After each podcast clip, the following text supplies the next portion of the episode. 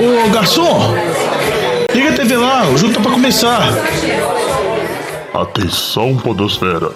Vai começar NFL de Boteco. Bem-vindos a mais um NFL de Boteco, seu podcast preferido sobre futebol americano. Eu sou o Thiago de Melo e hoje temos aqui no nosso boteco o Diogão Coelhão. Colégio Venil. Tava baixando o volume do fone de ouvido do Você Diogão. grita na orelha da gente quando começou o programa. Você grita na orelha de todo mundo o programa inteiro. Mas eu sou pelo menos constante. Você grita na nossa orelha ao vivo. É, mas você já sabe, você, você dá uma. Um grito e depois volta ao normal. É só pra começar, Diogão. Temos também Vitor Oliveira. E jovem, tranquilo? Eu tô tranquilo. Alex Reis. Fala aí, Tigão. E lá de Joinville, Luiz Borges. Fala comigo, Tigão. Hoje estamos aqui com um boteco um pouquinho mais vazio, mas ainda cheio de informação pra dar depois dessa semana 2, que foi bem interessante, assim. Jogos. Bem interessante que você não torce nem pra Pittsburgh nem pra Saints. né? Ah, isso é verdade, a gente vai falar aqui de lesões e importantes. nem pra Miami. Que aconteceram. Porque Miami nenhuma semana é interessante. E nem Eu pro acho- Giants. Eu acho que o torcedor de Miami, ele deveria, nessa temporada, evitar falar que ele torce pra Miami, porque ele vai sofrer só bullying. E falar, ah, eu não torço pra time nenhum, não, sou igual o Diogão. Agora Miami quer juntar pick de draft. O objetivo de Miami é ter 32 picks na primeira rodada do ano que vem. É isso aí, né? Vamos falar um Essa é a pouquinho ideia. disso também. Montar um roster completo só pelo draft. Só pelo draft. Ah, é que aí não tem como você tomar estilo. Vai fazer igual o Oakland. Não, mas Miami é mais bruto ainda, velho. Miami já tem cinco picks de primeira rodada nos próximos dois anos. E contando. É isso aí. No programa de hoje a gente veio falar dessa segunda rodada, principalmente de lesões importantes e alguns jogos que foram bem emocionantes, assim, algumas é, finais ali. Não necessariamente bons jogos, mas finais que deixou todo mundo com certeza de pé na sala, sem saber o que ia acontecer. Antes de começar aqui a falar, aquele recadinho de sempre, lembrar você que joga fantasy, escutar o Fantasy de Boteco com várias dicas, né? O podcast exclusivo sobre fantasy aqui do NFL de Boteco com várias dicas para você vencer os jogos, né? Jogadores para começar, jogadores para sentar. E também falar para fazer o quê? Seguir a gente nas redes sociais, né, não, Diogão? Sim. Pode seguir as nossas redes sociais, sempre arroba NFL de Boteco, Instagram, Twitter, Facebook. Sempre lembrando que o Boteco é a maneira certa de ser escrita, ou seja, o Boteco é com U. E pode mandar também e-mail com nfldeboteco.gmail.com. É isso aí. Lembrando que para você escutar o NFL de Boteco, estamos em todos os lugares aí, Spotify, Deezer, é, Apple Podcast, Google Podcast. Inclusive, se você tem um, um local de preferência onde não estamos ainda, manda pra gente e aproveita para divulgar né, os links, compartilhar com os coleguinhas aí, para que gostam também de NFL, para poder escutar a gente e a gente ir crescendo cada vez mais em quantidade de ouvintes, porque a gente faz esse trabalho justamente para vocês. Então, chega de delongas e vamos começar a falar, porque tem muito jogo pra falar aqui hoje, Diogão. Ô Fábio Júnior, Todo mundo chegou traz aquela aí? porçãozinha de batata frita e uma cerveja gelada pra nós. Na verdade, tem o mesmo número de jogos, que são 16. É isso aí, mas ainda é muito, porque daqui a pouco começam as bye weeks. A gente tem que conseguir fazer programas no tempo, Diogão. Vamos ver se hoje vai dar certo, porque a gente sempre se empolga, inclusive com a notícia que a gente tem aí sobre o time dos Giants. Eu acho que Boa a gente não vai. Giants! não vai conseguir. O time do Alex e também do Diogão nessa temporada. Não, só pra falar que você não pode reclamar que a ideia desse time ser meu é sua. Você que faz isso, então aceita e Não, eu- as consequências. Eu não faço isso, são os Sei que ouvintes eu- que escolhem isso. Você que criou o programa lá de votação e dar nisso. Mas eu tenho culpa que a galera gosta de escolher o time que você vai torcer, Diogão. Mas a gente vai falar disso mais pro final do programa. A gente começa esse bloco falando de lesões importantes, no caso, QB lesionados. A gente teve três quarterbacks, assim, titulares, que ficaram de fora nessa rodada, né? Por lesões de vários motivos, ou doenças. a gente vai falar um pouquinho pra frente também. Mas a gente começa falando do jogo entre Pittsburgh Steelers e Seattle Seahawks. Um jogo que foi lá na casa dos Steelers e o Seattle acabou levando por 28 a 26. Mas esse placar apertado esconde, para quem não viu o jogo, um fato muito importante que foi o Big Ben, que se machucou, uma lesão no cotovelo, no cotovelo do braço que ele lança, ficou fora da partida e agora a gente tá sabendo que ele tá fora da temporada também, porque vai ter que fazer uma cirurgia e não Aposentar, volta tá mais. na hora já. Que Nossa isso? senhora, Luiz. O Lama já quis aposentar o Cam Newton, a galera agora já aposentar QB aqui. Não, o. Big Ben tem 70 anos de idade, Diogo. Falou Ó, que seu Patriots, né? Seu QB tá aí na mesa, Tô velho. velho. Mas, pra falar do Big Ben, ele- o Big Ben teve uma lesão, igual o Jorge falou, no cotovelo, sem impacto, sem nada, que foi. Acabou chamando muita atenção. Saíram algumas notícias e especulações falando que ele vai fazer a cirurgia, que talvez essa lesão dele possa ser necessária a cirurgia Tommy John, que é uma cirurgia muito comum que fazem arremessador de beisebol. Geralmente o arremessador de beisebol, o pitcher, ele fica de 12 a 18 meses parado, se recuperando dessa lesão. Então, se o Big Ben tiver esse mesmo tempo de preparação, óbvio que são atividades diferentes, são esportes diferentes, são movimentos, mecânica de braço diferente de um QB da NFL para um pitcher de beisebol. Mas se ele chegar a ficar parado um ano, um ano e meio, igual essa possibilidade existe, aí igual o Luiz brincou, realmente a aposentadoria dele é uma coisa que vai se tornar à tona a discussão, porque o Big Ben não é um dos QBs mais novos, por mais que ele acabou de renovar o contrato recentemente com os Steelers, os Steelers podem tentar sair desse contrato, pagar, quem a gente viu, o contrato dele é garantido ainda até esse ano e no ano que vem, em 2021, eles pagando dead cap de 12 milhões e meio, pode se livrar dele. Óbvio que isso vai depender muito da atuação do Mason Rudolph, que foi o calor draftado no ano passado, nunca tinha feito nenhuma atuação como titular. Eu acho que até conseguiu um bom desempenho no jogo, não teve nada de muito. As estatísticas dele foram um pouco infladas pelo aquele flea flicker, pela jogada que acabou ganhando muitas jardas, mas vamos dizer assim, ele não estava nem um pouco preparado para o jogo, não tinha não vinha treinando com os titulares. Eu acho que ele foi um QB draftado, tinha uma certa expectativa com relação a ele. Tem que ver como que ele vai se desenvolver agora em Pittsburgh, que ele vai ser o QB de Pittsburgh pelo menos até o final dessa temporada. É, Jogão, mas eu fico na dúvida aí. O Rodolph, ele movimentou bem essa bola, mas uma coisa que me chamou a atenção nesse jogo, por mais que Seattle teve um, um bom jogo, a defesa de Pittsburgh parece que não tá tendo um desempenho assim esperado. Muito se falava que o, o- Devin Bush, o, o linebacker que eles draftaram, iria resolver o principal problema.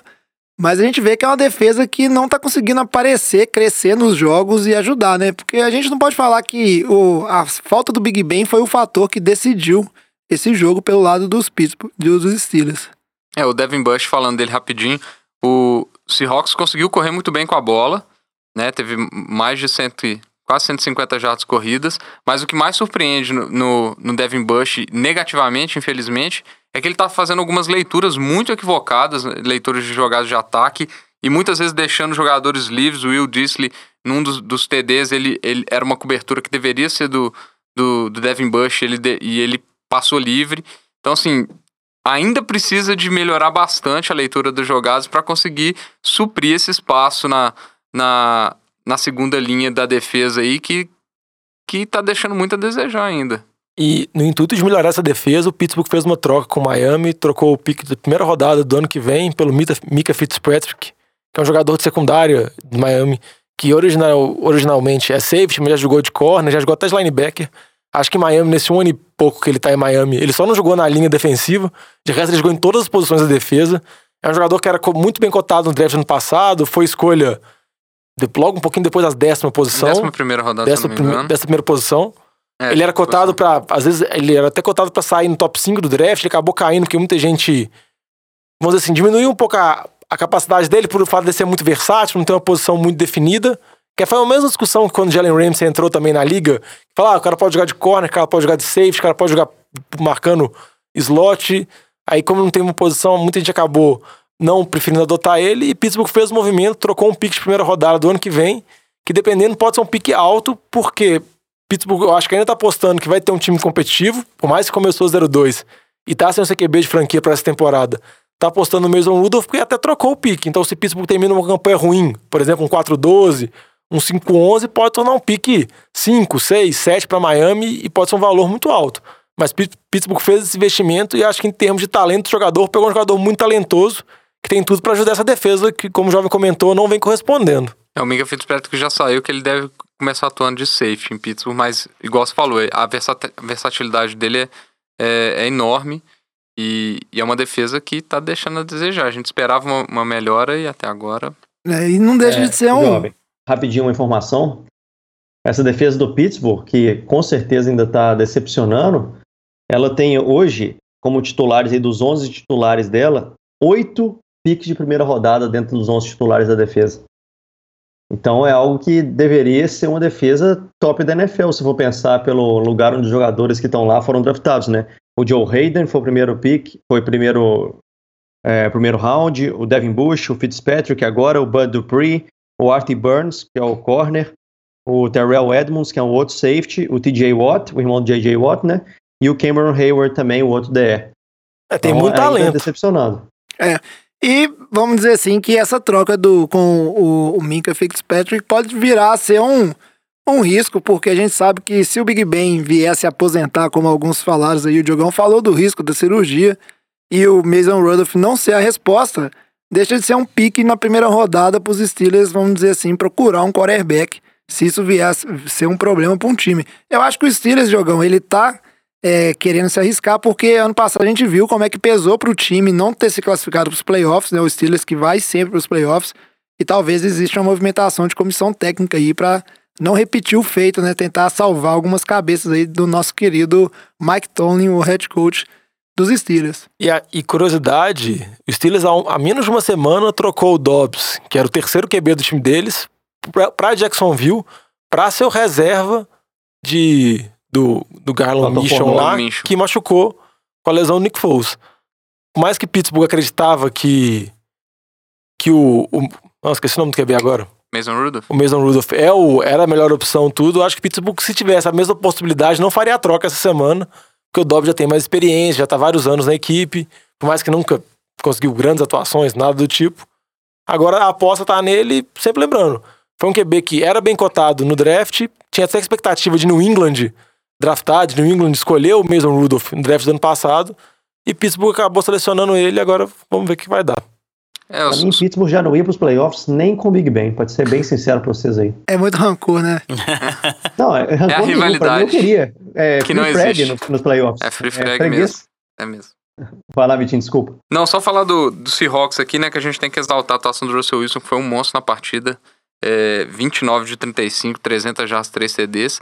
E um destaque aqui do, do DK Metcalf, que meteu um TDzinho ali, né? Foi um passe até bem interessante do Russell Wilson no, né? no Foi, fundinho da, da endzone. foi bacana mesmo. Esse time aí do, dos Steelers que na próxima rodada vai enfrentar o 49ers, né? Tá indo aí 0-2 e o 49ers, primeiro jogo em casa 2-0. Vai ser Que interessante cavalo ver. de São Francisco, hein? Meu Deus. Não, só vai ser interessante aquela questão do, né, do desespero, né? Que o Steelers se coloca numa situação bem ruim. E o time do Seattle, por sua vez, vai enfrentar em casa também o time do New Orleans Saints, que é o segundo time que a gente vai falar aqui, porque na partida entre Los Angeles Rams e New Orleans Saints, o jogo que foi lá, né, em Los Angeles, a gente teve também o Drew Brees, o Drew Brees machucando e uma lesão na mão, né, no dedo. E as coisas também não estão bem pro Saints. O Lamba não tá aqui pra Choram é, os lamba. defender o time dele. É engraçado sempre quando acontece uma coisa muito ruim com o Saints, o Lamba não vem gravar o programa, ele, ele some. É verdade. O Saints perdeu de 27 a 9 essa partida, mas eu acho que depois que o Drew Brees saiu, não tinha o que se fazer, assim, o jogo já tava entregue. Não, e o pá de cal no ataque do Saints, no, no jogo mesmo, foi quando o juiz apitou naquela. no fumble que seria retornado pra TD do Cameron Jordan, que não fazia sentido nenhum juiz apitar, podia deixar simplesmente a jogada correr. E depois validava. Depois validava ou não, É. se era passe incompleto ou se era fumble. O juiz apitou, matou a jogada, aí você pega um time jogando contra o Rams, com um adversário muito complicado, fora de casa. 10 às 3, né? É, perdendo o seu QB. É. Já, já era uma procissão sem conseguir avançar no campo. Já era muito difícil, porque o Bridgewater teve boas temporadas em Minnesota, mas desde a lesão, os jogos dele pelo Saints, se você olhar, os números são muito ruins. Até que tá gerando questionamento de quem vai ser o QB titular, se vai ser ele ou se vai ser o, vamos dizer assim, o canivete suíço, o Taysom Hill, que joga em todas as posições. Mas quando realmente teve essa anulação, teve esse outro erro de arbitragem, sempre lembrando do jogo na temporada passada, dos playoffs, Sandy Rams que machuca ainda mais. Aí eu acho que aí afundou mesmo. O Rams depois consolidou a vitória sem nem jogar muita coisa, assim. Teve uma atuação. O Goff teve uma atuação ok, o Gurley teve uma atuação ok. O que chamou a atenção no Rams, na minha opinião, foi o Cooper Cup, que se mostra totalmente recuperado e mostra com ele no ataque a produção do Goff é muito maior. É, ainda tá muito aquém daquele ataque super dinâmico que a gente é, viu no início, principalmente na temporada passada, antes da lesão do Cooper Cup. Aquele ataque que metia 40 pontos por partida, 35 pontos por partida. Ainda acho que, que o Rams é um, é um time que tá, é, entre aspas, em evolução nessa, nesse início de temporada. é, mas eu acho que ainda tá deixando a desejar. É, Era esperado uma atuação um pouco melhor desse ataque é, contra esse time do Saints, na minha opinião. Eu não acho que foi lá essas coisas assim, não. Não, Vocês não acham que o Gurley também tá, tá bem aquém do que ele já poderia ter sido esse ano já? Porque ano passado início da temporada ele tava lá correndo igual um monstro, né? Eu, E eu aí acho que ele- depois da- da- do- dos playoffs, que a gente até hoje ninguém sabe por que exatamente, né? E ele não voltou direito, né? Você que- vê ele correndo, ele não, não, não faz... acho que claramente eles estão li- fazendo uma limitação de, de, de, de snaps dele, de touch, pra não, forçar. O que aconteceu na temporada passada foi que ele corria e Ah, tocava a bola sentido. Chegou uma 30, carcaça no. 40 É. vezes por partida, chegou na, na- quando precisou e ele tava com o problema de artrite, artrite, artrose, sei lá, no joelho. É, Então, eu, eu acho que o Gurley vai ser isso mesmo. Eu acho que você não vai ver ele igual o Vitinho falou, com 20 carregadas, sendo aquele jogador tão dinâmico. Eu acho que o Rams vai tentar ir poupando ele. Eu acho que ele tem que recuperar a confiança, que a impressão que me passa é que ele perdeu boa parte da confiança que ele tinha até a lesão. Mas, e com, com relação ao ataque que o Vitinho falou, eu concordo que o ataque do Rams está muito a desejar. O ataque daquela primeira metade da temporada, que chegou a rivalizar com com Kansas City, qual é o melhor ataque da liga, não se compara ainda, mas eu acho que a, a- a presença do Cooper Cup, as possibilidades que ele dá pro Goff melhora muito. Porque, só lembrar, algumas partidas que o Goff fez no final de temporada passada, o próprio Super Bowl, a, a partida da semana 1 que ganhou de Carolina, foram muito abaixo. O Goff pelo menos teve um jogo ok, teve um jogo decente nessa semana. Agora eu queria fazer uma pergunta pra vocês aí, nossos é, especialistas. Que a gente vê, falou de Pittsburgh, e agora sem o Big Ben, como vai ser. A gente tem aí o, esse time de Pittsburgh que tá numa divisão que a gente tem visto, principalmente o time do Ravens se destacando, e ainda existe, apesar de um começo lento, uma expectativa em cima do time de Cleveland, que a gente vai falar logo daqui a pouco, de ainda crescer e dar certo. No caso do time do Saints, né, vocês acham que porque na divisão na, NF na NFC Sul, a gente, para os outros times, a gente vê que o começo foi bem lento, se não foi muito ruim, né? Então, que, que vocês acham dessa situação do Saints, assim, que o Drew Brees talvez ele ainda volta nessa temporada? Dá pra recuperar ou não essa lesão do Drew Brees?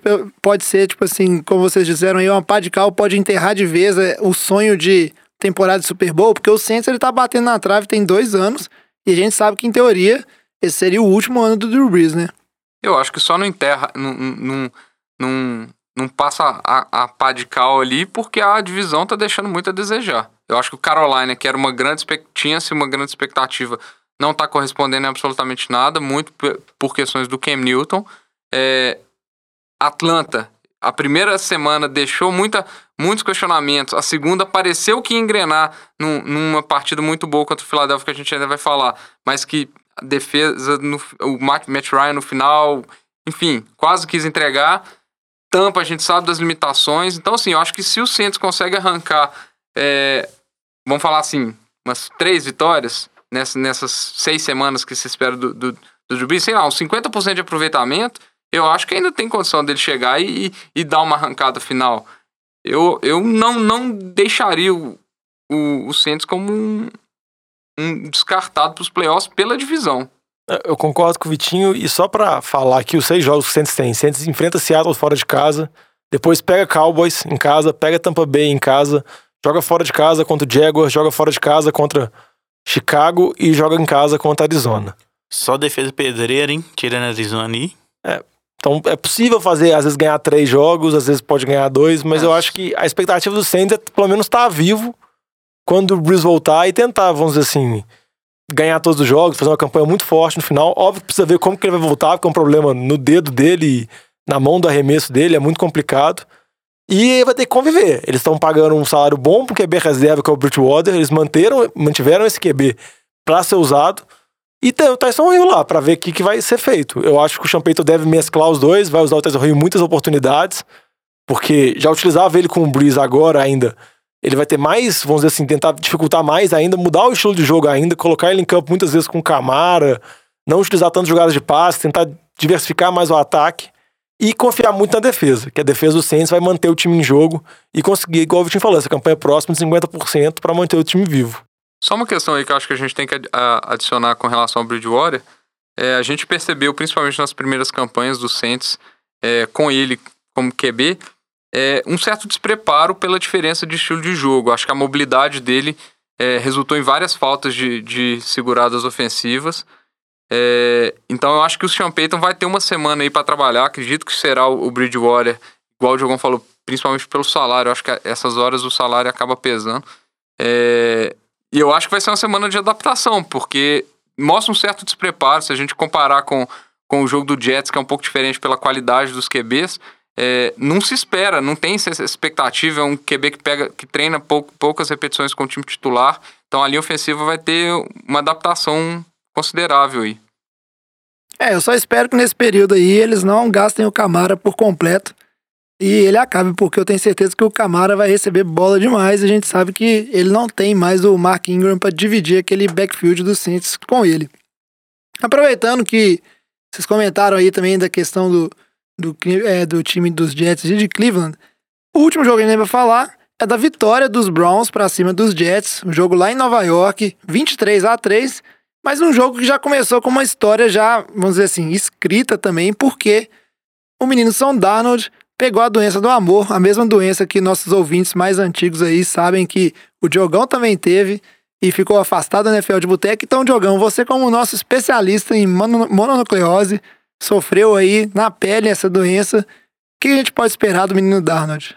É, é que eu tive mononucleose ano passado, os caras ficam Enchi. Foi no Axé Brasil. Não, não foi nada disso. Eu tava namorando já, não sei como eu converti isso. Pode ser pego de várias formas. Diogão, como é que pega mononucleose? Não, a principal mo... forma de pegar? Não, mononucleose você pega por via aérea, é vírus. Mas a maneira mais comum de pegar, com, até como uma doença conhecida como doença do beijo, é através de troca de saliva. Então será que o menino Sandade tá beijando muito lá em Nova ah, Ele é jovem, né? Indo muito pra Gandaia. É jovem, Gandaia.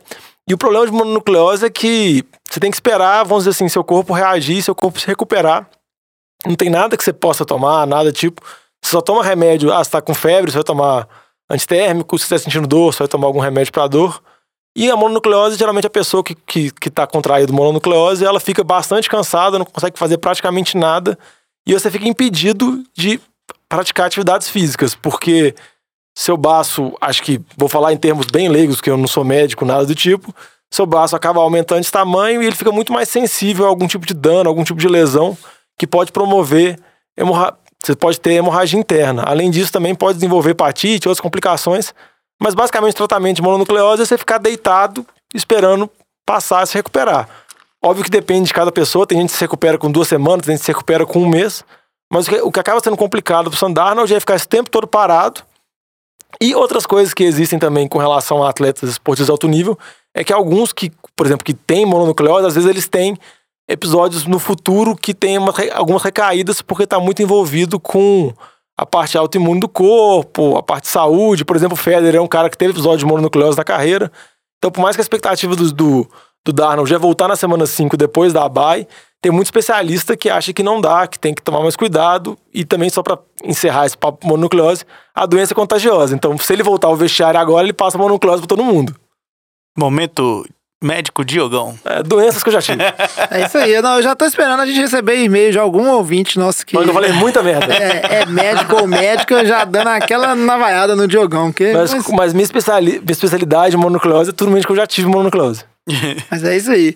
E aí, uma, pelo lado do Jets, foi um fracasso total do jogo. A gente ainda teve o QB, né, reserva, o Trevor Simeon, se machucando num, numa jogada ali que o Vitinho, acho que vou deixar de falar que o Vitinho foi uma das pessoas mais indignada, que o, já foi, foi o segundo, né, o segundo roughing the passer do Miles Garrett no jogo.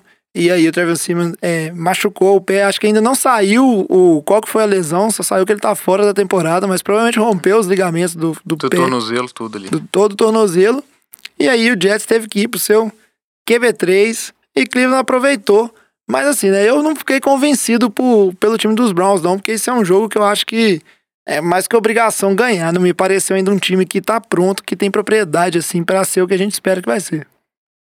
É, com, com relação ao Jets, primeiro, é, o lance com da lesão do Trevor Simeon, realmente eu achei que teve uma certa maldade ali do, do, do Miles Garrett. Foram dois roughing the passes bem próximos um do, do outro, os dois na mesma situação que ele caiu em cima do, do, do Trevor Simeon em jogadas que não havia a menor necessidade da tackle. É, e uma delas, o pé do, do Simeon está travado, cai para trás com, com o pé travado logo embaixo vamos falar assim, da própria coxa ali. E, e aí é uma lesão bem feia. É, e aí o, o Foque realmente não estava preparado absolutamente nada, mal tinha, não deve ter feito nenhuma repetição com o time titular, então foi um, um desastre para completar com as chamadas do Adanguese, que tinha um esquema de jogo é, bem controverso, eu achei que usou até pouco o, o Le'Veon Bell em corridas e, e acabou desandando. Mas falando do Browns agora, é, a gente viu que o Browns tem um problema sério com a linha ofensiva. É, eu acho que não consegue produzir o Baker Mayfield, que por sinal deu alguns passes bem ruins é, de, com relação à precisão, mas o que mais me incomodou é a péssima leitura dele de pocket. É, ele não consegue se movimentar dentro do pocket, para frente, principalmente, aquele passo para frente, quando o pocket abre, aquele passo que se dá para frente para sair do, dos, dos edge rushers que estão dando a volta, ele, por incrível que pareça, ele não tem essa movimentação, ele tem uma, uma, tenta, uma, é, uma tendência de fazer uma movimentação lateral a toda custa e, e os, eu, dá para perceber que o, que o Jets já tinha percebido isso, então várias vezes, inclusive ele tenta sair meio que tropeçando, onde, é, onde tá, já tá toda a linha do Jets em cima dele, então acho que ele tem que melhorar muito isso. É, e se a gente olhar os stats, se não fosse o TD longo do, do Adel, é, provavelmente seria um, um, jogo bem ruim do, do, do, Baker Mayfield. Então eu acho que a hype tá. Deix... Acho que subiu muito a cabeça mesmo, e tem que lembrar que ele é um um segundonista ainda e tem que melhorar muito. E a expectativa é que ele não é, vire um Trubisky, né? É engraçado que ano passado ele tinha, ele fazia algum, alguns passes assim, né, mais arriscados. É, a leitura dele me parecia melhor do que tá esse ano, tanto no primeiro jogo quanto nesse segundo. Realmente me pareceu aquele QB muito despreparado, assim, aquele QB. Ele me pareceu como se fosse QB calor. Sabe, quando o, o, eles colocam um QB calouro lá, sem ele ter muita experiência de jogo de NFL e tal, e para mim, esse ano, ele tá parecendo um QB calouro. É, a gente vai ter que acompanhar essa evolução do time dos Browns, porque não dá para viver de hype a temporada inteira. Inclusive, a gente viu bastante nas redes sociais, todo mundo postando aquele catch de uma mão que o, que o Odell fez, né? Todo mundo, ah, o catch de uma mão lá em Nova York de novo. Nem de perto tão impressionante quanto o catch que ele fez para os Giants, que foi uma coisa de louco. Mas a gente vê, como o Vitinho bem falou, que esse jogo foi bem aquém. Ô, Diego, só falar só uma coisinha rapidinho aqui.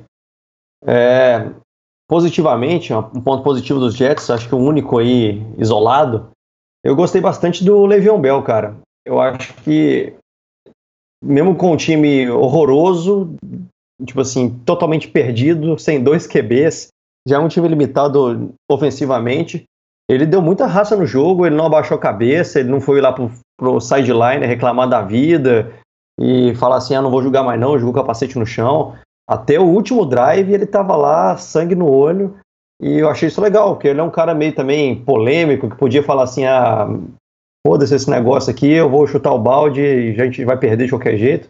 Eu achei que a atitude dele, pelo menos dentro do jogo ali, foi legal. Eu não esperava isso dele, eu vinha ele com de uma maneira diferente, achava que ele desistiria da, do, da, vamos dizer assim, do osso depois que o Siemens saiu.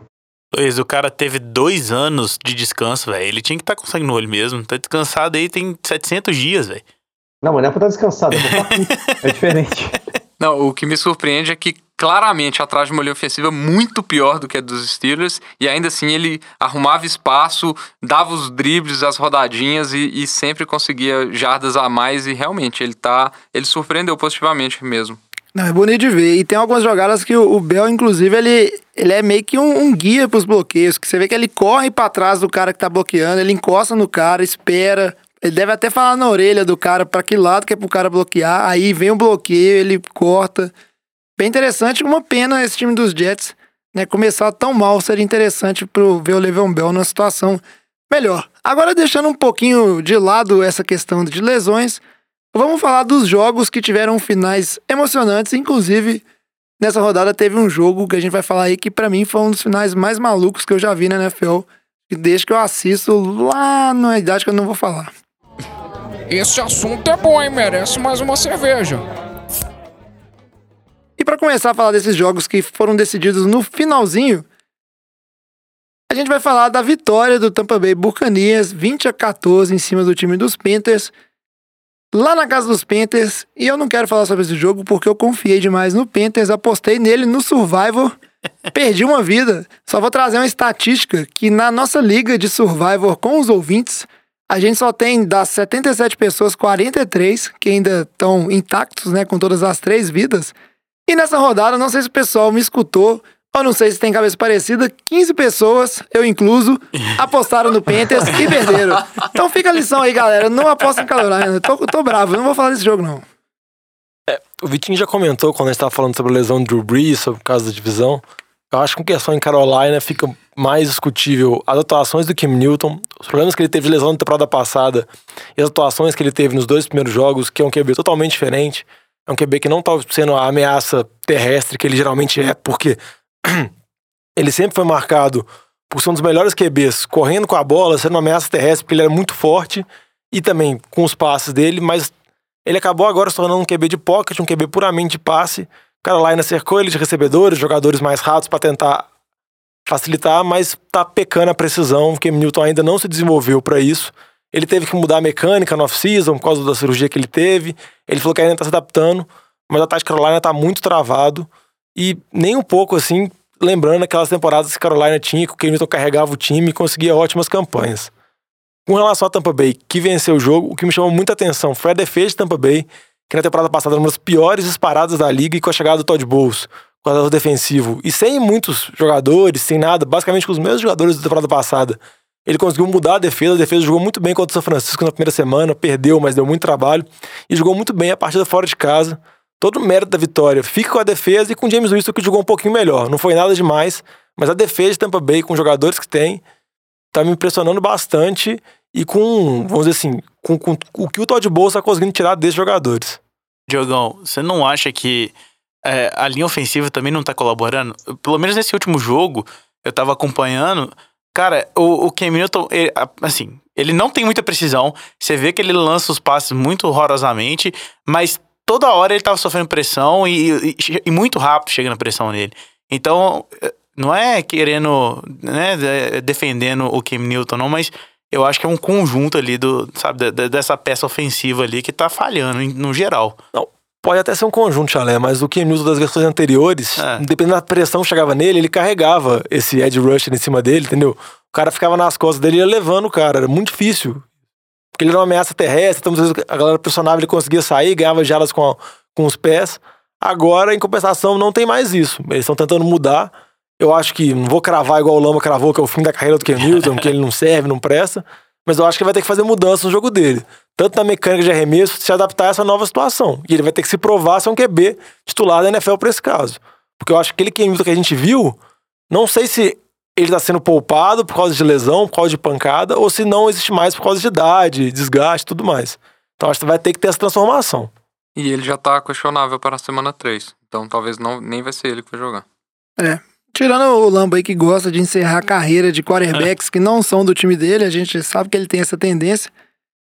Esse jogo ainda, apesar de tudo que o Diogão falou, não foi fácil para Tampa Bay, porque no finalzinho o time do Panthers teve a chance de sair com a vitória, mas aí a gente teve uma jogada fantástica do, do Hargreaves, cornerback do, dos Panthers, parando, né, uma última tentativa, é do desculpa, dos Bucks, parando a última tentativa dos Panthers com o McCaffrey ali na, na linha para fazer essa, o, o TD e conseguir a vitória. E você perguntar pro Rivera, treinador dos Panthers, de 9 a cada 10 ele sempre vai apostar que o McCaffrey no mano a mano contra um corner correndo pro lateral ele vai ganhar.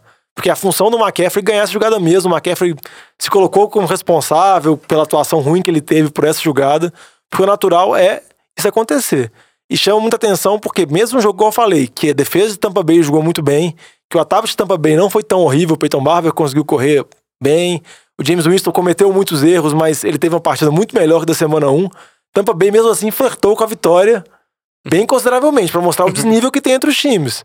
Porque Carolina chama muita atenção. Carolina começou com duas derrotas, sendo que jogou dois jogos em casa. E Carolina era um time que muita gente acreditava que poderia chegar aos playoffs, chegar mais longe. E parece que não vai conseguir, porque começou muito mal. É, um outro time que começou mal e continua mal é o time do Chicago Bears, o time do nosso Batatinha, mas nessa semana escapou, vamos dizer assim, com a vitória 16 a 14 em cima do time de Denver, né? O time de Denver que agora vai, né, para sua segunda derrota assim, né, depois de perder na primeira semana pro time de Oakland. Outro time que tá decepcionando aí, apesar de, da gente aqui no geral não, pô, não colocar muita fé no Joe Flaco, né, para resolver o problema, ainda se esperava mais dessa equipe. Mas a verdade é que o torcedor de Denver deve ter saído revoltado, não só o torcedor, provavelmente o John Elway e a equipe de Denver como um todo, porque Vic Fangio. Vic Fangio, porque tava assim, né? A vitória teve a- na mão várias vezes e teve algumas polêmicas que a gente vai falar aí também, né? Envolvendo a arbitragem no, no drive final. Mas aí quem conta a história pra gente, assim, quem quer contar? O Vitinho vai contar pra história do final desse jogo. Quem não viu, pra mim foi um dos finais mais malucos. E eu confesso que eu, eu tava realmente em pé e a gente falando assim, o que que tá acontecendo, né? Tava eu e o Vitinho Lamba, inclusive, assistindo esse pedaço junto e a gente não acreditava no que que tava acontecendo ali na frente dos nossos olhos. É, foi bem loucura mesmo. É, bom, vamos, vamos direto pro drive final, né? O jogo tava, tava 13 a 6 pro, pra Chicago. É, foi um drive bem arrastado. O Joe Flacco conseguiu duas conversões de, de quarta descida. E aí conseguiu chegar na, na red zone. Deu um passe maravilhoso pro, pro Emmanuel Sanders. Fez um TD. O jogo foi pra 13 a 12.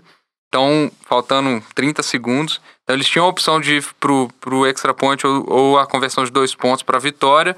O Vic Fangio resolveu ir para a conversão, é, só que teve uma falta de delay of game.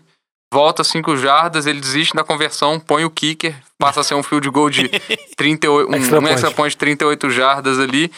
O, o Brandon McManus erra, Errou! só que tem um offside da defesa, então volta 5 jardas para frente. Vic Fangio volta atrás da decisão, tenta Volta o Joe Flacco pro campo. Volta o Joe Flacco, ele tenta a conversão de dois pontos, consegue, vira o jogo.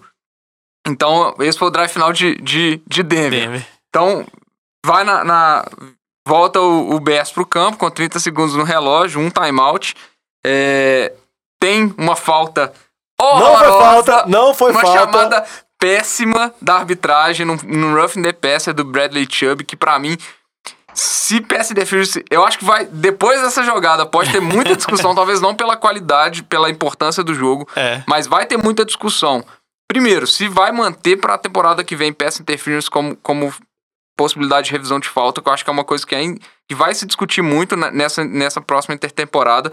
Agora, se, se mantiver, pra mim não faz sentido outros tipos de falta não serem revisáveis, porque essa pra mim é um absurdo que fizeram com o Denver nessa chamada. Não, só pra dar uma ideia, no jogo de quinta-feira de Tampa Bay e Carolina, teve um desafio que o Rivera chamou, uma jogada de pass interference, só que não foi pass interference, foi outra falta na jogada e os juízes não puderam voltar atrás porque outras faltas não são revisadas. É, não, não é, se eu não me engano, não era pass interference, É porque era, era o- um, a, o- a mão, era- era um a bola ainda tava na mão do, Isso, do um QB, hold. foi um holding. Isso. Então, todo mundo viu que foi falta, os juízes viram que foi falta, mas como não era interferência de passe, o juiz não, pode podia voltar. revisar e fica essa coisa meio Mas absurda. enfim, voltando pro jogo. De- Deram essa falta. a- o- é importante, a falta também para o relógio. é, e aí, Avança. Chicago avança 15, 15 jardas. Tem um passe bom do Trubisky que não fez absolutamente nada na, na- na partida. No, no último lance, ele, ele dá o passinho pra frente no pocket que o Baker Mayfield não sabe dar ainda. E, e acerta o, o- um passe. Agora eu esqueci. Allen Robinson. No Allen Robinson Meio do campo. no meio do campo, o relógio estourando, vai um corner lá, encosta de novo no, no cara. De novo. Uma discussão boa aí, se já tinha, se, se os tempos não tinham esgotado, não tinha, deram um segundinho de relógio ali pro- na chamada do timeout. Segundo de lambuja. Um segundo de lambuja ali, porque... Suficiente É. pro kick. E aí entra o Ed Pineiro, Pineiro. Dinheiro é, e acerta um field goal de 53 jardas. Então, é bastante discutível esse, esse drive final de, de Chicago aí, que é. Acho que o Denver foi garfado aí, na minha opinião.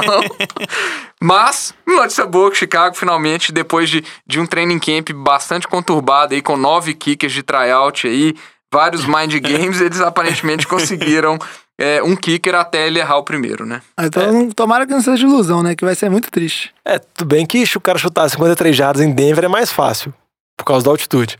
Mas só pra falar dos dois ataques aqui, o, o Vitinho comentou, o Trubisky teve um jogo muito ruim.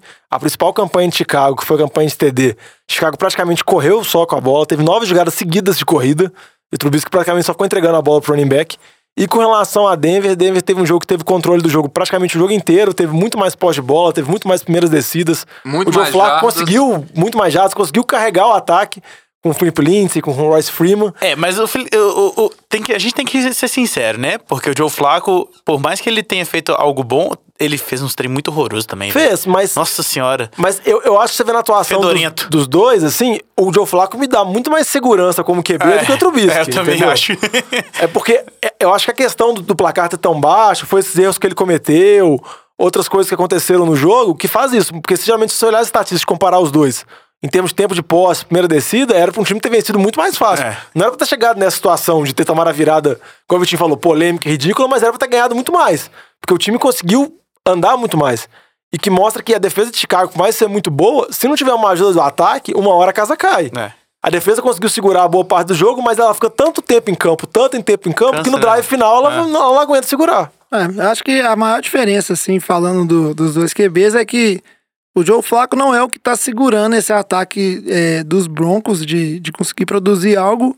E pelo lado de Chicago, como o Diogão bem falou do drive do touchdown aí, que foram só corridas, é que o Trubisky tá começando a virar um obstáculo, né? Vai, o plano de jogo tá começando a ter que ser É, faz o snap desenvolvido direto pro running back. de maneira que o Trubisky não seja um problema, né? Um problemaço que o Chicago tem pra resolver. Seguindo para nossa próxima partida aqui, outro jogo que a gente tem que falar de pontos magros, mas que foi um jogo também que no finalzinho só que foi resolvido, foi a vitória do Houston Texans em cima do time dos Jaguars. E uma coisa assim bem é bem interessante sobre esse jogo é que enquanto o Chicago não saiu merecedor, eu acho que esse jogo a gente não pode falar assim que teria um merecedor de fato da vitória. Assim. Houston saiu com a vitória, bom para Houston aí, que senão ia começar 0-2, né? Depois de perder aquele jogo no finalzinho pro Saints, que a gente comentou na, no podcast passado aqui, na semana 1. E o time dos Jaguars. Ah, beleza, poderia ser uma vitória, mas também não merecia, né? Esse jogo devia terminar um empate, na minha opinião. Um 12 a 12 12 a 12. ou 13 a 13 caso que aconteceu a mesma coisa que o Vitinho narrou no jogo passado. Óbvio que não teve tantas reviravoltas, mas o Jacksonville fez um TD no último lance da jogada, foi pra uma conversão de dois pontos com uma corrida do Fornette pra tentar virar o jogo e ganhar, decretar a vitória. E acabou, só que dessa vez a conversão não foi bem realizada, o Fournette foi parado, a defesa de Houston conseguiu segurar. Então o Houston ganhou de 13 a 12. Muita discussão gerou sobre a chamada do Doug Marrone. Eu acho que essas chamadas elas são controversas, é uma aposta mesmo, mas eu acho que esses treinadores eles têm estatística, eles sabem o aproveitamento que eles podem realizar em cada uma das jogadas. Eu não acho um absurdo ser chamado, porque você jogando fora de casa, com um QB calouro, por mais que o ataque de Houston não estava funcionando muito bem, eu acho que você querer apostar em qual ataque vai fazer ponto primeiro na, na, na prorrogação, eu acho que Houston teria mais chance. Mas Jacksonville começou 0-2, igual você falou de Houston. Podia ter começado 0-2, podia ter começado até 2-0. Impressionante o tanto que esse time faz jogos parelhos. Temporada passada foi a mesma coisa, ele conseguiu uma sequência de vitórias. E nessa temporada continua nesses trupicões.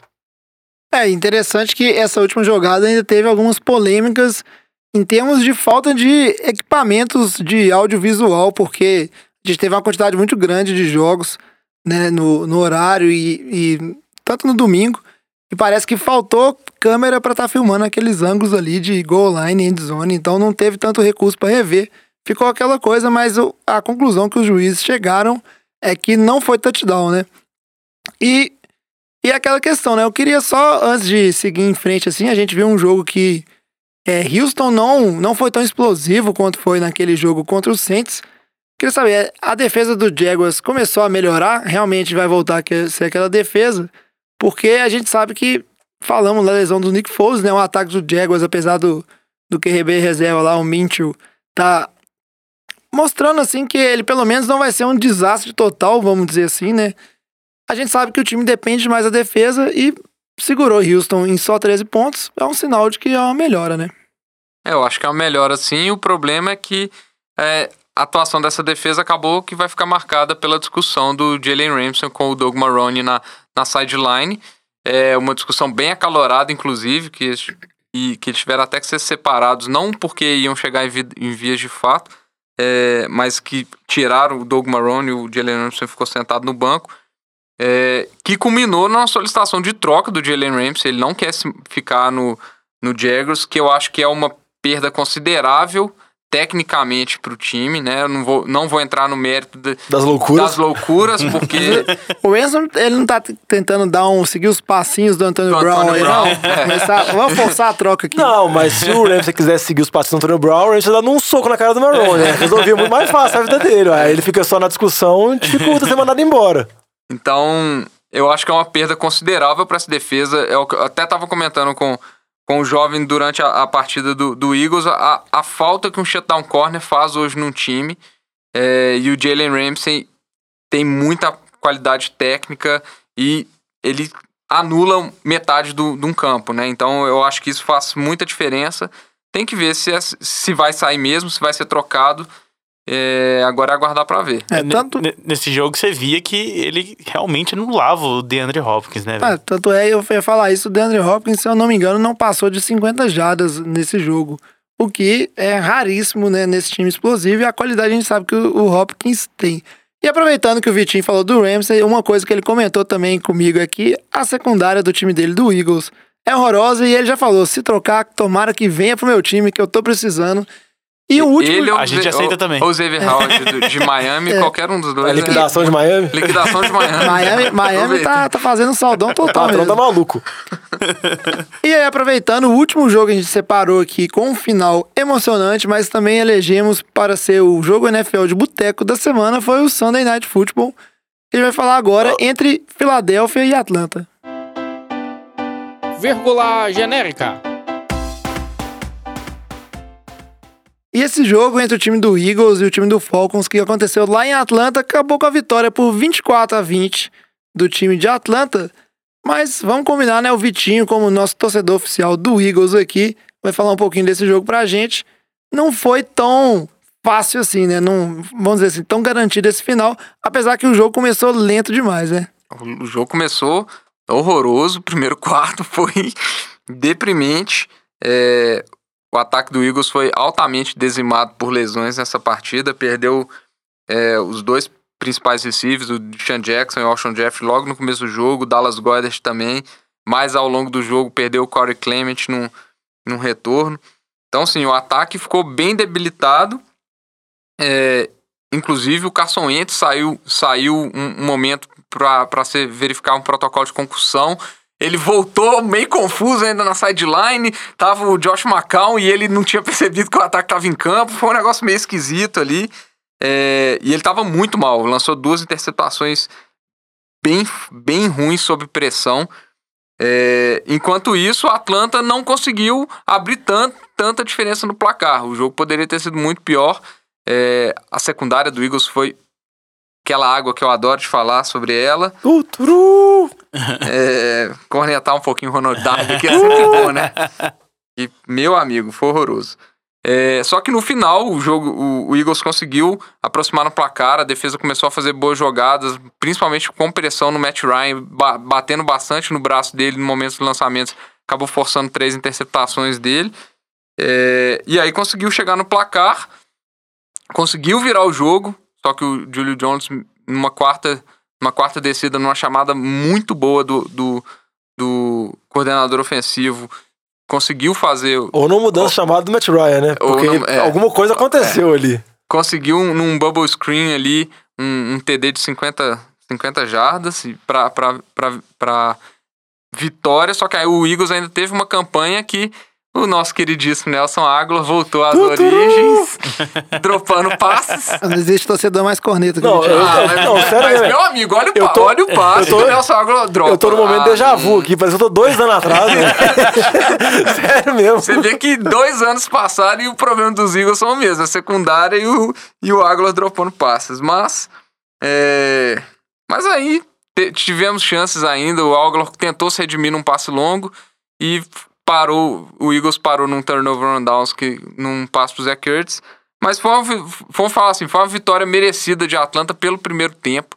É, a atuação do Eagles foi muito ruim, ofensivamente falando, no primeiro tempo. E, e aí, pensando na divisão, o Eagles fica uma vitória atrás de Dallas, já começa a se complicar, talvez, porque o time de Dallas tá muito bem, obrigado.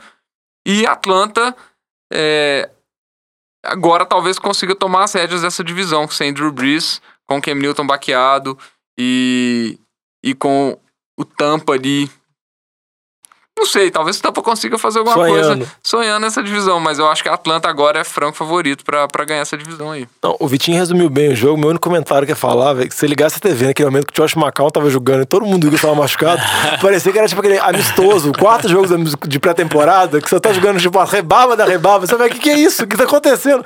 Não, o Josh McCown dando passe pro JJ Arcego Whiteside, dando passe pra aquele outro lá, Mac Hollins. o Matt Hollins. O que, que é isso, gente? Que loucura é essa? Engraçado foi o desespero do Carson Wentz querendo voltar, né? Quase ele parando. viu aquele assim, negócio gente, dele. deixa eu voltar, deixa eu voltar. Aí pedir o timeout, né? Para o jogo, para o jogo.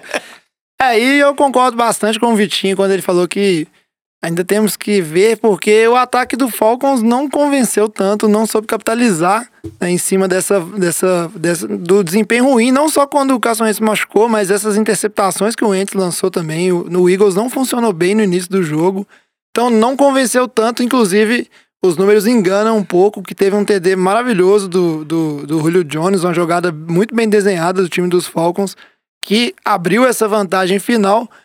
Então, realmente é um ataque que ainda não, parece que não engrenou, né? Vamos ver como é que vai É, ser e- o resto da temporada. principalmente o jogo terrestre tem que começar a produzir pra tirar um pouco da pressão do, do, do Matt Ryan, porque a pressão no segundo tempo chegou porque simplesmente o Devonta Freeman não foi completamente inútil no, Não, o Devonta no, no- Freeman- no jogo, né? Devonta Freeman tá correndo mais pra temporada que ele tava machucado do que essa temporada. As situações dele nas duas primeiras semanas são tão vergonhosas. E o Whitney Smith, você olha para as estatísticas dele, parece, nossa, ele conseguiu 30 e poucas jardas em quatro carregadas, mas é porque uma foi de 30 jardas. O resto também foi nada. O ataque terrestre já tá ruim, viu? É, bem ruim. E agora, pra não deixar nenhum jogo de, fo- de fora, a gente vai fazer o nosso speed round aqui e falar rapidinho, 30 segundinhos, de cada um dos outros jogos que aconteceram nessa rodada 2. E pra começar o nosso speed round aqui, o Vitinho vai contar pra gente dessa vitória do Indianapolis Colts 19 a 17 em cima dos Titans. O que aconteceu com os Titans, Vitinho? O Titans não tinha mudado, atropelado na primeira rodada? É, uma vitória apertada aí do- dos Colts, mas foi uma boa atuação do, do Brissett, teve um, um jogo com três TDs aí. Dos Titans fica uma decepção por parte do, do Matt Ryan, ó, do, do Mariota. É, mas, pelo menos, a defesa tá mostrando que ela tem qualidade, uma defesa que, que promete complicar alguns jogos aí. Fica a dúvida com relação a Davinatieri, mais uma partida horrenda dele, errando é, é, extra points. Já colocou, vão, quase colocou carga à disposição é, logo na saída. E hoje, terça-feira, que a gente tá gravando, o Colts tá fazendo os try, fez os tryouts com novos kickers, então pode ser que foi, pode ser que tenha sido o último jogo da carreira do, do Vinatieri. E na sequência aqui, o Diogão conta pra gente como é que o Kansas City Chiefs ganhou mais um jogo assim, tranquilo, Diogão, 28 a 10 em cima do time do Raiders. Ah, ele ganhou da maneira que o Kansas City ganha, com o Mahomes atropelando. O Mahomes teve em um quarto, quatro TDs e 275 jardas. Fora que ele teve lance anulado por falta, por lance de holding besta, que ele poderia ter feito mais ainda. Então, pra mostrar o tanto que o Mahomes é ignorante, a temporada passada dele foi absurda e ele tá repetindo os números até melhores nessa temporada. E pra falar que o torcedor de Kansas City que tava preocupado, que não, tira, que não tem o Tyreek Hill, que talvez pudesse ser abalado, Robson e Hardman tiveram duas partidas muito boas, é impressionante o tanto que as chamadas de ataque do Andy Reid favo- favorecem esse time, que os jogadores conseguem ficar livres, e o tanto que o Mahomes joga, acho que se colocasse nós quatro aqui como receiver de Kansas City, acho que a gente tinha uma média de 100 jardas por cada um e um TD, tranquilamente. Com relação a Oakland, o Oakland começou muito bem, mas o ataque não conseguiu produzir em torno contra a defesa de Kansas City, que é uma defesa fraca, e a defesa não conseguiu segurar o Mahomes, porque ninguém segura o Mahomes. É isso aí, aproveitando que o Diogão falou de wide receiver livre, eu tenho que falar aqui do 49ers que ganhou de 41 a 17 do time do Bengals. Lá em Cincinnati tá 2-0 aí o 49ers, dois jogos fora de casa, agora vai jogar em casa com o Steelers, como a gente bem falou.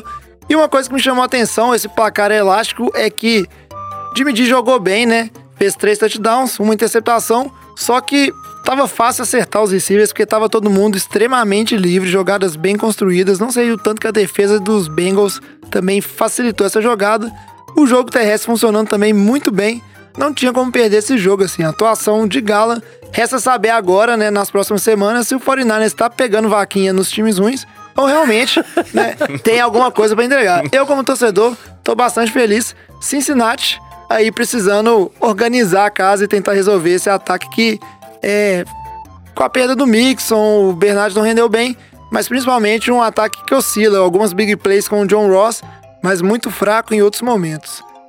Dando sequência, a gente vai ter o Luiz falando da vitória de Detroit Lions para cima dos Chargers. Esse time aí dos Chargers sempre dando, né, uma decepção para seus torcedores, inclusive a morte do Alex no Survival. É, o Chargers continua a tristeza completa, né? Sofrendo com lesões uma vez, dessa, novamente, dessa vez com o kicker, que saiu machucado. Colocaram o Panther para chutar, aí o Panther errou field goal, o Panther errou extra point, que no caso daria vitória pro Chargers, somando esses quatro pontinhos aí. É, também teve um fumble na goal line do Eckler, que a primeira vez ele pulou por cima de todo mundo, deu certo. Na segunda vez ele pulou, a galera tava esperando o pulo dele e conseguiram tirar a bola da mão dele antes dele cruzar a linha de gol. E o Chargers segue aí com dificuldades, mesmo com um time forte, um time bom, não consegue transformar isso em vitórias. O time de Detroit está ali com uma vitória e um empate, mas não convence ninguém. Para ser bem sincero, eu acho que não vai a lugar nenhum, ainda mais se tem uma divisão muito complexa para jogar, disputando com Chicago, Green Bay e Minnesota. O problema do Chargers foi meu pé frio. Eu avisei. E na sequência que a gente vai voltar pro Diogão, que vai falar da vitória do Green Bay Packers em cima dos Vikings. Packers que jogou em casa, né, lá no Lambeau Field. E tá 2-0, né, numa divisão que a gente falou que ia ser muito equilibrada. Parece que Green Bay novamente vai dominar, Diogão, será? É, Green Bay venceu dois rivais de divisão, venceu Chicago, venceu Minnesota. Começou esse jogo com tudo, abriu 21 a 0 o ataque de Green Bay massacrando a defesa de Minnesota, que tinha tido um ótimo desempenho na semana 1 contra a Atlanta. Mas depois de abrir 21 pontos, o ataque de Green Bay não fez praticamente mais nada. O time de Minnesota teve chance de conseguir até virar o jogo. Teve o Cousins, teve a bola no final para conseguir a virada. E o Cousins, vamos dizer assim, para variar, não conseguiu. Então por isso que tá surgindo o People Cousins. Porque ele é muito bem pago, mas no momento decisivo ele nunca se mostra. e tá na expectativa. O torcedor de, de Minnesota, se o, vamos dizer assim, o resto do ataque vai conseguir carregar o QB, que é muito bem pago, mas em compensação do Alvin Cook, um TD corrido, 75 jardas, correndo muito bem, tem tudo para conseguir uma ótima temporada. Mas Green Bay, devo falar que, tirando a atuação inicial do ataque foi muito boa, depois foi muito ruim, e até surgiu treta entre o Rodgers e o Matt LaFleur já para começar a polêmica. E agora a gente vai chamar o Luiz para falar pra gente dos Patriots, porque nesse jogo só teve Patriots. Não.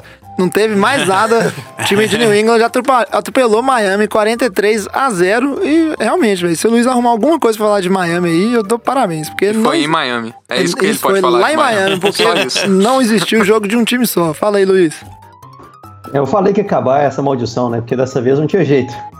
Patriots aí com dois jogos, três pontos sofridos. A defesa, somando com o Super Bowl, tem seis pontos sofridos nos últimos três jogos, sendo que um deles foi contra um time campeão da NFC.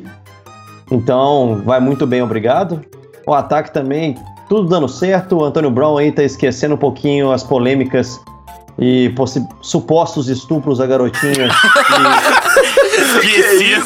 É, E esqueceu. entrou muito bem, né? Recebeu os primeiros três passes seguidos aí do Tom Brady no jogo, conseguiu seu primeiro touchdown com a camisa do New England.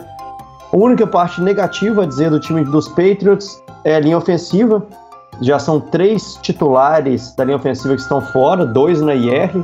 O, o center, o David Andrews, com coágulos de sangue no pulmão.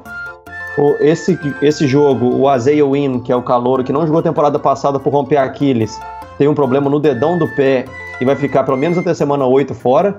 E ainda tá sem também o, o right tackle, que é o Marcus Cannon, por lesão no ombro. Então tá sem o center, o left tackle e o right tackle.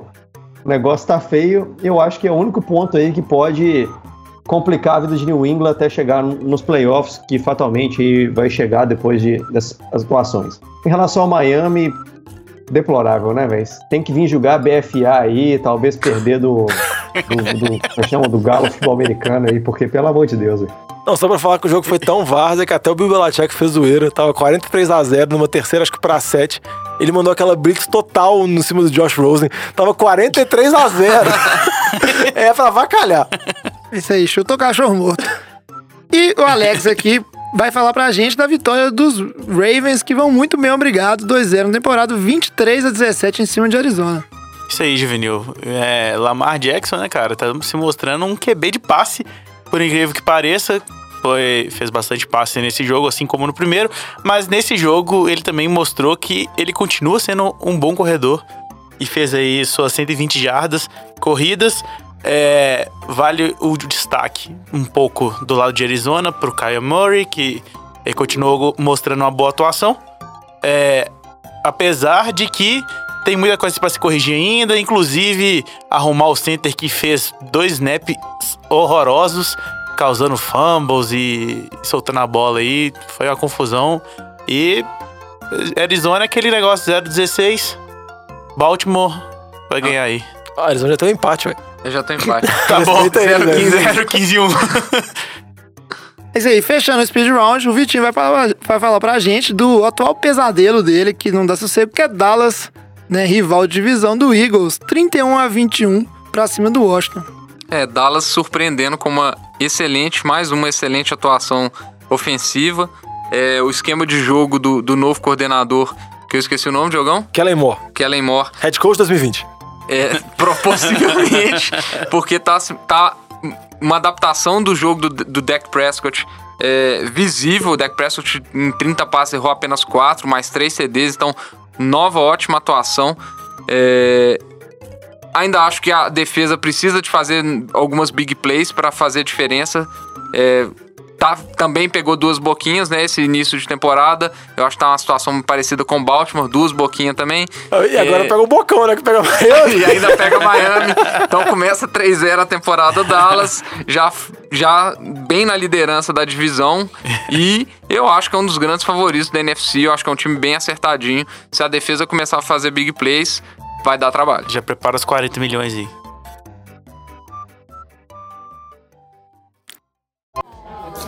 Ô galera, nós estamos fechando a cozinha, vocês vão querer mais alguma coisa? Terminado nosso speed round, você vai reparar que ficou um jogo de fora, mas não igual no programa passado que o Diogão esqueceu de pôr um jogo na pauta. Na verdade, a gente separou esse joguinho, que é o jogo entre Buffalo Bills e New York Giants, porque é uma notícia muito esperada. Nossos torcedores de, do Giants aqui, né? O Alex, que é do coração, e o Diogão, que é da obrigação que os ouvintes deram. Daniel Jones foi anunciado como QB titular dos Giants. Acabou essa história de Eli. O Eli é nosso QB. Finalmente, Daniel Jones vai poder mostrar a que veio. E aí, qual, como é que tá a expectativa? E é lógico falar um pouquinho dessa vitória dos Bills, que é um outro time aí que tá 2-0, o Bills surpreendendo bastante pessoas. Eu vou falar sobre o jogo, não vou falar sobre. Deixa Dan Daniel Dives comigo, Jones. Dan Dives é comigo. Bateu no feito, ó. É, em relação ao jogo, o Giants se mostrou é, conforme ele vinha sendo no ano passado. Um time completamente sem expressão de ataque. É, o menino Shaquon Barkley fazendo o que ele consegue fazer, porque né, é muito difícil com aquele ataque. Apesar que a linha está um pouquinho melhor do que ano passado, mas a gente viu que o Eli não consegue fazer um passe de 15 jardas que ele não consegue mais. A defesa continua uma água, claro que de uma semana para outra não vai não mudou nada em jogador, não mudou esquema, não mudou coordenador, então continua aquela água, aqueles buracos. E o, o é, Josh Allen, né, o QB do- de Buffalo, fez um excelente jogo, assim. A gente tem que tomar muito cuidado para falar isso, porque é contra a defesa dos Giants. Então, É, extensão corneta. Eu vou começar a não deixar as pessoas falar dos próprios times aqui. Tirando que o você, falar dessa vez quando ganha. É óbvio, é óbvio. Entendi. Mas é, a gente pode ficar de olho nesse, nesse garoto aí, porque ele tem, parece ser um bom cara e melhor do que Trube Trube, pelo menos. Todo mundo aproveitando que o Batata não tá no programa pra cornetar o QB dele também. Posso falar sobre eu falo sobre o quê? Sobre a mudança de QB? Nós vamos fazer um podcast à parte pra isso. Você vai falar Não, também. é, é, é rápido. Pode falar, Diogão. Eu acho que já tava na hora de Giants trocar. Eu acho que com o Eli não ia conseguir fazer nada. O time já não tem perspectiva nessa temporada, porque a defesa é muito fraca. E eu acho que tem que ver o Daniel Jones, tem que colocar ele pra jogar. Ele foi muito bem na pré-temporada, mas a gente sabe que pré-temporada e temporada regular é outra coisa. Tem que ver como que o menino vai se atuar, como que ele vai se comportar e pra ele se desenvolver. Porque não dá pra esperar que ele consiga, vamos dizer assim, conseguir bons números com esse grupo de recebedores. Nome: Benny Fowler, TJ Jones e Coach Letmer. Você não é seus três principais receivers, você não vai fazer nada, né? Não adianta. Pode ser lá, pode ser Daniel Jones. Talvez só o Patrick Mahomes consiga fazer alguma coisa com isso. Mas Daniel Jones tem expectativa, mas não é pra tanto. Então eu acho que a torcida do Giants pode ficar feliz, pode ficar alegre, com... que daqui a pouco o Shepard volta, o Golden Tate volta e pode melhorar um pouco. Diogão, mas tem que pensar o seguinte, velho. Tem um, um wide receiver que joga na linha também, velho.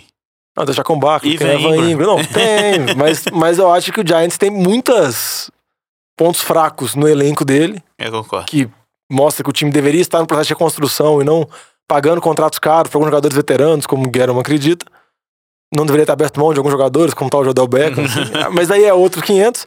Mas eu acho que todos os Giants pode ficar feliz, mas eu acho que não vai ser um toque de Midas. O Daniel Jones não vai chegar e transformar um time que é um dos piores da Ah. NFL ao ser um time relevante. Eu gostaria de ver mais esperança e ilusão da sua parte. Não, é que eu falo que, o- que o Daniel Jones chegar e o Benny Fowler virar um receiver 1. Lógico, eu quero que você seja um, um torcedor iludido. Fala das, vocês- das expectativas pra semana 15, que é Giants contra Miami. Nossa, a expectativa é boa, porque até isso talvez o Daniel Jones já foi titular, já foi pro banco de lá e já voltou como titular. Não, mas ó, eu, eu confio no menino Danny Jones aí, porque. Ah, eu gosto de QB calor, é bacana ver QB calor jogar, independente da situação ser ruim, vai que ele acerta uns passes bons, como a expectativa vai lá embaixo, né? Não que a expectativa que ele lá estivesse alta, mas aí qualquer coisa que vem é lucro. Não, mas. Vai ser pra- igual o jogo do Jets, um first down, a torcida vai ao delírio, field goal. Não, é loucura. Mas você falou expectativa contra Miami, Vitinho. Acho que a expectativa é boa, porque a chance de ganhar de WO de Miami na semana 15 é enorme. De Miami você trocar praticamente todos os jogadores, ter só Pix. É uma chance muito grande. Acho que Miami já trocou um quarto do elenco desde que começou a temporada. Se eu não me engano, eu vi estatística em algum lugar. E estamos contando. E eu queria falar que estou muito feliz, porque sem Eli, o sétimo anel é realidade. Ah, calma aí que Danny Dimes também é caçador de anéis. Ele é o Eli ponto dois. Não, coitado, Alex. o Alex tá querendo afundar a carreira do menino, velho. É isso aí, só pra finalizar aqui pelo lado do Bills, o- como o Luiz bem comentou, vale reforçar que o Bills vai jogar em casa, né? Essas vitórias do, do time de Buffalo foram fora. Ele, ele bateu nos dois times de Nova York. Isso aí, bateu os dois times de Nova York, Jets e Giants. E agora vai jogar em casa contra Cincinnati, então, né, grande chance de começar 3-0 esse time do Bills, que o pessoal não E depois colocando pega os. Patriots, aí eu quero ver, Luiz. Aí, aí que o bicho pega. Aí vamos descobrir Aí como é que vai ser essa, essa divisão. Certo? Dando sequência aqui, é, jogos destaques da, da rodada.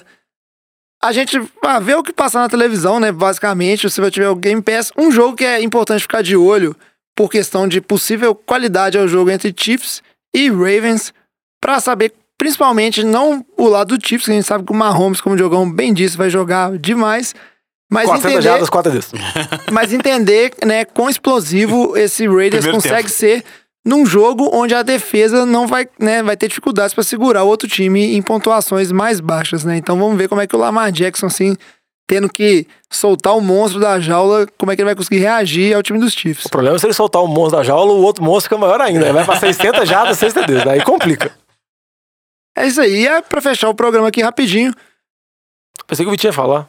Não, é só que eu, que eu acho que é interessante acompanhar também a, a toada dos, do, do Bridgewater e do Mason Rudolph, né? Não pode deixar de esquecer, porque eu Ah, acho isso, que com certeza. é um jogo que. O jogo Saints contra Seahawks e, e Steelers contra 49ers, eu acho que são jogos que dá pra ver se eles, eles vão mostrar alguma coisa pra, a ponto de levar o time a Exatamente, algum vai- resultado É um minimamente desafio, bom. né? né? Um desafio grande, já vai mostrar muita temporada, até porque a gente sabe que tanto Seahawks quanto o 49ers não são times que é, têm defesas que estão, tipo assim, entre as top 5 da liga no momento, né? E nem ataques tão né, bons assim, são times com problemas, então você tem que conseguir fazer alguma coisa. Se chegar lá e passar vergonha contra esses dois times é mau sinal. E só pra falar que se o Bridgewater jogar mal contra Seattle, eu vou começar minha campanha no próximo programa com o Lamba presente aqui, Rio titular. Primeira vez na história que o QB vai jogar no Special Teams também, bloqueando. Vai ser sensacional. Eu vou começar minha campanha se o Bridgewater for mal. Então, Tyson Hill titular do centro. Não, vai ser bem bacana, porque pensa só, ele não consegue a terceira descida, o QB já fica pra dar o punch. Não, ele é cabuloso. No campo? Você não tira o QB nunca. Não, ele, ele não põe, ele sai correndo atrás dos caras. O Survival aqui, passando rapidinho a semana anterior, a gente teve aí, como falamos no programa, só eu e o Alex, né, perdendo aí com Carolina e Los Angeles Chargers, especificamente, né?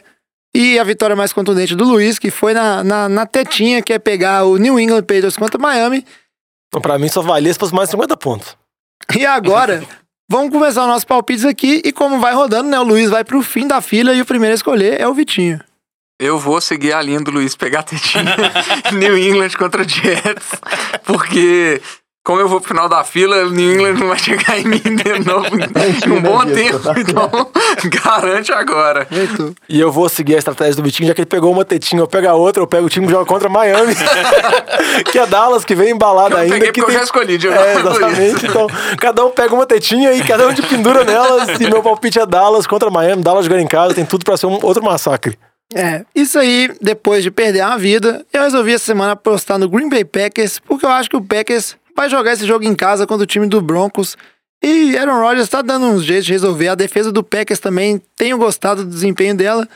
E sei lá, resolvi jogar seguro, apesar que agora eu não sei mais, porque meu pai, né, famoso velho, me deu uma zoada porque eu perdi a vida e ele não perdeu no survival. E ele já criticou o meu palpite, falou que ele vai em outro palpite. Então agora, se eu perder mais uma vida, a coisa lá na casa do velho vai ficar feia. Não tô sofrendo Na bullying. casa do Na velho. velho. Tô sofrendo bullying em casa, Diogão. Não é possível. E aí o Lamba, né, que não tá aqui no programa, ele resolveu. Postar em Miami. Ele falou que entrou um confronto direto contra mim. Seria Mentira, ótimo, né? velho. Só que não, mas o Lamba ele resolveu apostar no time do Batatinha, do Chicago Bears, que vai jogar fora de casa contra o time de credo, Washington. Vai Então, assim, Tá arriscando. o palpite bem ousado do Lamba, Jogo vamos dizer 9 a assim. 6, só field goals, promete. Bem Ó, o Case ousado. Keenum tá jogando bem, viu? Vou te falar que entre Case Keenum e Trube Trube, é, Nossa, bem- o Lamba perder vida porque esse aqui não, ele não volta aqui semana que vem. ele não foi volta. bem ousado mesmo. O Lamba que a gente lembra que, né, semana um, começou semana dando um, show. ele, né, já deu mole. E agora o Alex também. Conta pra gente, Alex, qual que é o seu pique essa rodada? Então, como na semana passada eu, não, eu deixei de votar em Kansas City, dei mole, e não achava que o Mahomes ia, ser, ia dar uma, uma marromada, mas agora eu, eu, vou, eu vou no Mahomes. Vamos ver se meu pé frio não, não, não Agora fazer com o jogo, efeito aí contra com o o jogo mais Mahomes. difícil, você volta, né? Mas é o que teve, é porque o resto de jogo aí, meu Deus do céu. Ô, fala que eu tô na torcida por você, que se você não perder vida aqui, você garante sua melhor campanha. É isso aí. Tamo, tamo junto Vamos na, lá. na busca, Xalema. Eu só queria fazer um protesto aqui também, porque você ficar em último e começar lá embaixo é muito difícil, cara. Tá, não, não, sem chorar, sem chorar. E aí, o Batatinha, que tá, resolveu jogar seguro, né? Jogar, apostar em Kansas City. Agora ele foi mais seguro ainda, vai apostar no 49ers, que vai jogar contra os Steelers, né? Sem QB. E eu fico muito feliz do Batata ter confiança no 49ers. E, mas eu acho que ele arriscou um pouquinho nesse palpite dele, né? Tá confiando bastante que a, a falta do Big Ben e talvez do, do James Conner vai ser o suficiente para esse jogo ser mais tranquilo. E pra fechar, Luiz, fecha pra gente aí com o seu palpite pro Survival. Eu vou votar aí no time Água de Salsicha do Vitinho, mas foi jogar contra o Lions, né? Que uma hora a casa do Lions vai cair. Eu acho que já passou da hora, jogando fora de casa.